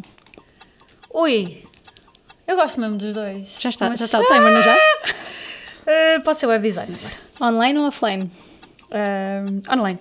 Tipo de letra preferido? Como assim? São tantos. Ah, neste momento, New House Grotesque. Um Pantone para 2024, escolhe. Um pantar. Pá, eu gosto sempre do Cool Grey 1C para, Já foi! para criar eh, off-whites quando Muito precisas. bem, mas posso fazer o resto da mesma, sem timer agora. Se quiser. Frase que não gostas que te digam. Ui. Ahm, Pode ser em contexto de trabalho ou não. pois. ahm, Eu digo em contexto de trabalho que às vezes é mais fácil. Nós temos aquelas frases que não gostamos. É pá, que... uma coisa é feita assim porque é assim, sei lá, sabes? Não me Ok. darem uma justificação de. É assim porque é assim, é isso. Exato. É Sei lá, porque, é que- porque é que temos aqui este botão? Porque sim. Tipo, não, não consigo. Yeah, percebo. Frito. Melhor criativa de dia ou de noite? Ahm, hoje em dia de dia uh, fiz isso, mas fiz isso acontecer. Foi? Uh, foi, não Ok, era. não forçaste. Era. Sim, forcei, forcei, eu era notível. Última, Amarante ou Porto? Opa! Posso explicar depois, só para Podes, não magoar sentimentos justificar. a ninguém. Eu percebo que o pessoal gosta de explicar, mas está à é, vontade. é- esta, esta é, é é muito emocional, Se não é? quiseres tirar os fones para estar mais à vontade. É, posso, é, é pá, Porto agora. Porto não. agora. Se fossem uns dias, já era. Não, não, Porto, Porto. Durante muitos anos seria difícil para mim dar esta resposta, mas agora é definitivamente. Ahm, não, não no sentido. Imagina, há gente que sempre quis sair daqui. E isto foi, e foi- e era muito natural para eles. E hoje em dia percebo que tenho muito mais em comum com essas pessoas do que eu achava que tinha, mas eu não sabia. Ok. Eu sempre quis ficar aqui. Eu achava. Eu, tinha esta ideia de que podia fazer aqui uma vida, etc. E funcionava e que estava tudo ok. Porque, opa, Amarante está 40 minutos do Porto, há uma série de Exatamente coisas que eu achava que eu achava que iam funcionar para mim, Sim. sabes? Tipo, ok. Eu acho que. Geograficamente, nós sabemos, para as pessoas perceberem que eu não sou ignorante, Amarante é uma cidade litoral porque pertence ao distrito do Porto, etc. É considerado distrito litoral. Sim. Mas culturalmente para mim não é. Também não é interior, tipo, ok, cidade de 10 mil pessoas nas montanhas, mas eu acho que culturalmente há uma série de fenómenos aqui que nos fazem ser muito mais interior do que litoral. E isso é ok para mim, eu identificava muito com muitas coisas que se passam aqui, mas eu não quis perceber durante muito tempo que não, não estava bem aqui, que não funcionava. Um, e, e, percebi de uma maneira muito dolorosa, que foi há uns anos, e aliás, foi um período difícil na minha vida. Aliás, fui fazer terapia, uma série de coisas, e eu tenho que explicar porquê. Eu gosto muito de Amarante e gosto muito de vir aqui, gosto muito de estar aqui, ainda tenho muitas coisas aqui que me fazem sentido, mas a verdade é que há um êxodo gigante, tu deixas de ter pares. Um, e eu gosto de viver com suficientemente. Como é que, às vezes digo as palavras todas trocadas. Anonimosidade. Esta... Uhum. Não quero que esta questão seja um trigger. O não, não, anónimo, anónimo, tipo, pronto, anónimo. Tipo, eu gosto de ter momentos em que posso ser anónima. Certo. Pronto, e momentos em que posso ter tudo ao meu alcance. Okay. E, a, e, o Porto tem muito mais isto. Uhum. Eu, na verdade, moro em Matosinhos agora. Portanto, Sim, é Matosinhos, e Porto, cuidado. Na verdade, é, é mais Matosinhos agora. Mas, mas tenho isso. E aqui não tinha, eu sempre fui, quero, quero ser bem entendida, eu sempre fui muito bem tratada aqui, acho que, que, que, que fui muito acarinhada, mas é muito mais difícil de seres anónimo, anónima aqui, Sim. teres esses momentos, teres esse espaço, eu precisava dele. E depois há um bocado isso que é, as cidades, uh, isto é só um facto, não tem nada de mal, mas as cidades, porque têm muito mais pessoas, tens muito mais facilidade de encontrar os teus grupos, de encontrar as pessoas com quem tu te identificas e principalmente tem cidades como Amarante que estão a sofrer um êxito de jovens muito grandes, começa a ser muito difícil tu...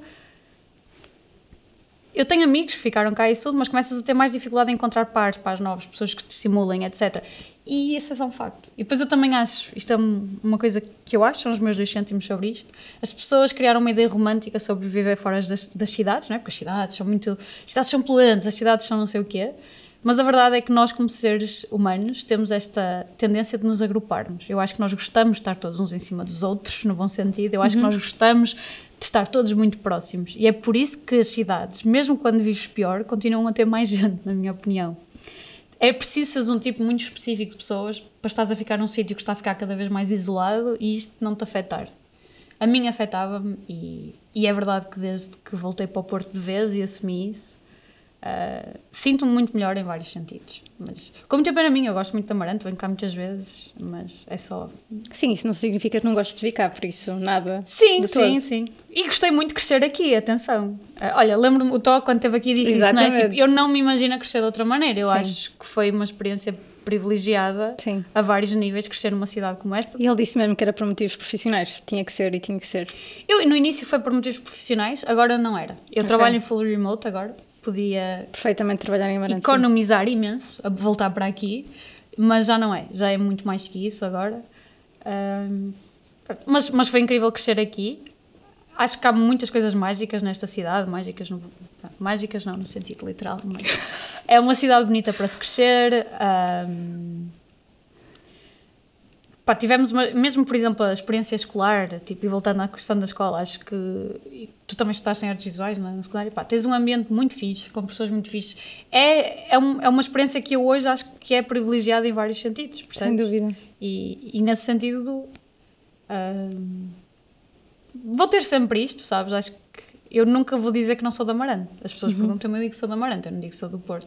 O que é engraçado que o meu namorado é daqui, mas já está lá, também lá está há mais de 20 anos. Mas okay. quando nos perguntam, ele diz que é do Porto e eu digo que sou da Amarante. E eu fico tipo, mano. Não é assim, calma, somos os dois da Amarante. Então. E eu depois digo, somos os dois, mas ele diz que é do Porto. Tipo, depois ele fica todo encarregado. Desculpa, não posso dizer. Não, podes à vontade, estás no YouTube, okay. está tranquilo. Ok, pronto. mas. Hum, mas é isso, ó pai, depois tem essa cena fixe, que é eu saí, mas mesmo assim arranjo um namorado de Amarante e depois passamos cá a vida, pois, não é? Achei. Mas arranjaste-o lá.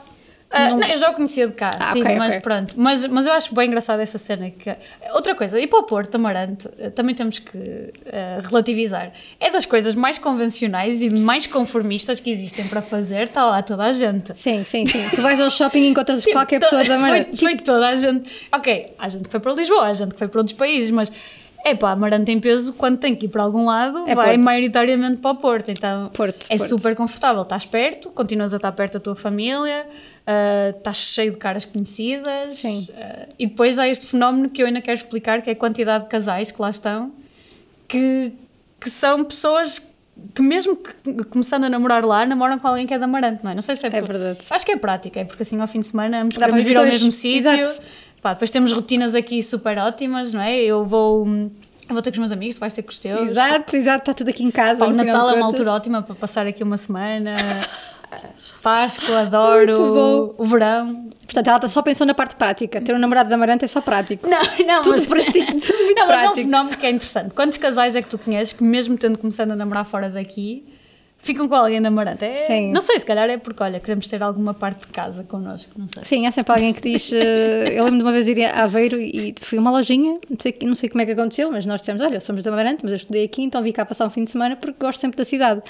E a senhora disse: Ah, sou de Amarante também? E eu: Oh, como assim? Eu sinto que o pessoal de Amarante está em todo lado. Sim, sim, sim, sim. Tu Está estás assim num aeroporto na Lapónia e vais encontrar Alguém eh, Amarante. Vais encontrar na fila alguém de Amarante, esse é um clássico. Incrível, enfim. É. Maria, antes de encerrarmos este podcast, alguma coisa que queiras dizer? Agora sim, para a câmara, se tu quiseres. Há alguma coisa que queiras dizer às pessoas que queiram ir para áreas criativas, seja de design ou não seja, mas se quiseres dizer alguma coisa só, está torto. Vão. especificamente.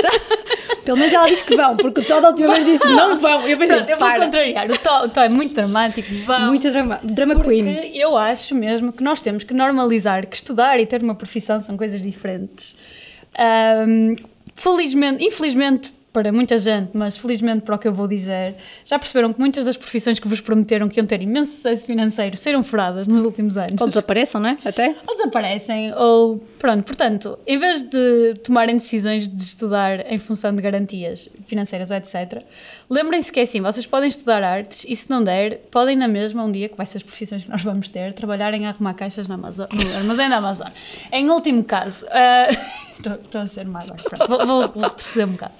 Não, a questão Faz é, eu vontade. acho mesmo que muitas das outras áreas, principalmente na parte da educação, teriam coisas interessantes para ver que são feitas no modelo artístico. E, esta, e para mim é isto que eu expliquei há pouco. Pá, poderes estudar num universo onde te dão muito mais propriedade sobre as coisas que vais aprender, como é que vais fazer, as ferramentas que tu ganhas nisto, não é? Todas as nossas aulas era muito, tens este projeto, vai descobrir como fazer e o professor vai-te ajudando e vai-te ajudando na ferramenta, dá-te uma dica, diz, devias pesquisar este autor. Devias ir pesquisar, olha, acho que tu vais gostar, já que estás a fazer o trabalho neste sentido, ver o trabalho destes três, ah, sei lá, três pintores da história, ou etc. Este modelo, para mim, é das coisas mais interessantes que pode haver para a tua capacidade crítica, para muitas, vai-te dar muito mais ferramentas que tu vais precisar para qualquer outro tipo de profissão no futuro, do que tirar as coisas que já são muito fechadas em si, sabes? Pronto. E mesmo que tu um dia não decidas ser criativo, eu conheço muita gente que estuda áreas criativas e tem profissões altamente convencionais, mas há uma série de. Vou dizer ferramentas outra vez, mas que ter estudado neste, neste, neste modelo te dá. Não é? E há uns tempos havia um, um fenómeno, pá, já não me lembro, que era, por exemplo, havia um curso qualquer de filosofia ou lá o que era, que não tinha quase inscritos nenhums, não sei se era em Oxford, uma treta desse género, mas imagina, fumavam uma ou duas pessoas por ano, mas eles eram das pessoas mais bem pagas do Reino Unido. Porquê? Porque era uma área tão peculiar que depois encontravam uma tradução, mesmo no mundo cor- corporativo, por exemplo, para analisar eh, experiências sociais, etc. Existe sempre uma tradução, existe sempre um caminho que tu vais poder fazer no mundo mais corporativo, laboral. Pá, eu acho que há uma garantia de que tu vais trabalhar. Pode ser um trabalho de merda, desculpa. Ai, desculpa. À vontade, mulher. Tu estás à vontade aqui. Pode ser um trabalho de porcaria, pode ser o trabalho que tu não queres, Maria, mas trabalho que tu vais arranjar.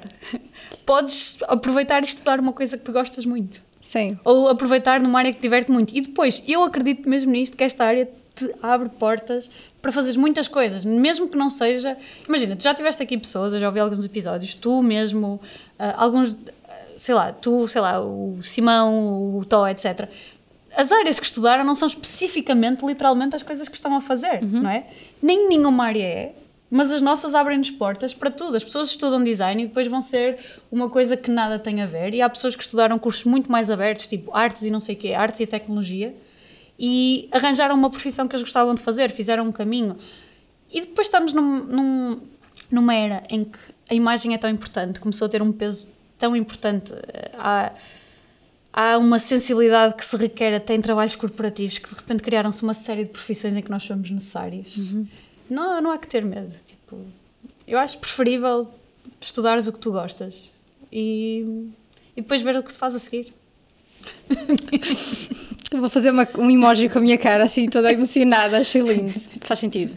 Não há que ter medo. Isso é uma cena Assim, medo há sempre. Não, eu percebo, ok, há situações difíceis e podem, por Claro exemplo, haver, não haver apoio familiar e fica impossível. E Sim. há situações muito complicadas, eu não sei a vida das pessoas. Claro. Eu estou a falar muito, muito para um nicho de pessoas que podem ter inseguranças deste género, que são muito comuns. Sim. Que é, ah, o que é que vai ser o meu futuro? Sim. Ninguém sabe.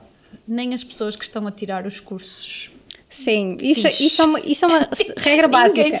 Ninguém vai saber, ninguém vos pode dizer. Eh, Portanto, é- não, é, não, é, não é preciso. Até eles deviam estar com medo. é verdade. por isso. É verdade. Mas olha, Maria, muito obrigada. Obrigada. Obrigada eu. por estares aqui. Obrigada. Diz-me uma coisa, Desculpa posso... pelos palavrões. Não, à vontade, por amor de Deus. Eu não sei como é que algumas pessoas que já vieram cá se controlaram. Sim, porque é muito, é muito endógeno desta cidade. Mas eu não enti- acho que nós nem sabemos falar sem eles. Eu não impedi ninguém. Ninguém me perguntou, posso usar ou posso não. Gente, eu juro que eu não impedi Eu ninguém. simplesmente não estou habituada a estes formatos. Não, mas Ah, eh, é super ok. Não, tam- não temos aqui ninguém que nos patrocina a dizer que não pode, não podemos dizer. Olha, é isso. Mas- tens essa liberdade, vês? Mas se quiserem, têm é que permitir. Porque isto, isto é o pessoal estar livre. Mas por acaso o pessoal tem sido tipo, não sei, não tem saído. Pronto, sou eu. Sou eu que sou mal formada. Achas? pá. Tenho, Por de que, Deus. tenho que resolver isto. Não, mas eh, por acaso acho que o Simão disse. Ou não disse? Disse, disse. Disse, no ok. início. Disse Obrigada, no início. Simão. Que ele, até- ele até tipo parou e eu disse: vou ter que pôr um pip agora. Ok. Foi uma cena assim de género. Pronto, mas não é. pus o pip. Ok. Portanto, se quiserem ouvir o Simão. Maria, eh, não sei se tens interesse ou não que eu deixe o teu Instagram. Eu, eu, não, eu não uso o Instagram. Pronto, ela não usa como trabalho. Pronto. Eh, pronto. LinkedIn, se tu quiseres. Mas, epá, não eu- te faz sentido. Gente, Pá, não faz eu, tenho, eu, sentido. tenho, eu, tenho, eu tenho um portfólio, não sei se ele está muito atualizado, como todos os designers nesta vida. Mas é, é só mariamoita.com. Pronto, mas eu ponho então esse sitezinho em baixo se tu quiseres, que as pessoas verem o teu trabalho. podem, podem por ver, curiosidade, se as podem pessoas ver, gostarem por de ver. curiosidade, sim. Ahm, obrigada por teres vindo à terrinha. Eu sei que também foste almoçar com os teus pais, Sim, que eu sei claro. que isto não foi o motivo de vir cá, nananã. É, eu junto o útil ao agradável. Pronto, não somos prioridade de ninguém, eu percebo. Se calhar os meus pais acham que eu vim almoçar com eles porque vim ao teu podcast, por exemplo. Olha, E vem a situação ao um contrário. obrigada por alimentarem a Maria, para ela poder vir ao podcast bem disposta. Ahm, depois de verem o portfólio da Maria, obviamente ir ali ao Instagram do Creativos a Full Time, ver os novos, os novos, os novos, antigos podcasts, dar ali um cheirinho, fazer um gosto, comentar, partilhar. Muito porque sem o apoio das pessoas, vou ser muito lamesta agora, sem o Exato. apoio das pessoas nós não somos nada. Portanto, partilhem, Sempre quis fazer. Criativos a. Olha, é, eu não sei porquê, mas houve alguém que apontou para cima. Foi o Tó, apontou para cima e não percebi porquê. E ele Que não o Tó não usa o YouTube. O É- que é é, gravíssimo na área dele. Ou foi o Nuno, será? Não, o Tó não usa nada, na verdade. Eu sinto que vim aqui mandar bocas ao Tó e é melhor esclarecer que eu gosto Vou muito fazer, vou fazer um Reels com isto. Eu gosto mesmo muito do Tó. Vou fazer um Reels com isto, vamos saber muito bem. Portanto, subscrevam aqui no YouTube, aqui ó, setinha, estão a ver? Setinha não, meu dedo só. Subscrevam no YouTube eh, e sigam-nos também eh, nas plataformas de áudio. Estamos no Spotify, Apple Podcasts, Google Podcasts, em todo lado e mais algum. Subscrevam o canal, façam gosto, já disse tudo, vou repetir, não vou repetir. Até à próxima. Tchau, tchau. Obrigada, Maria.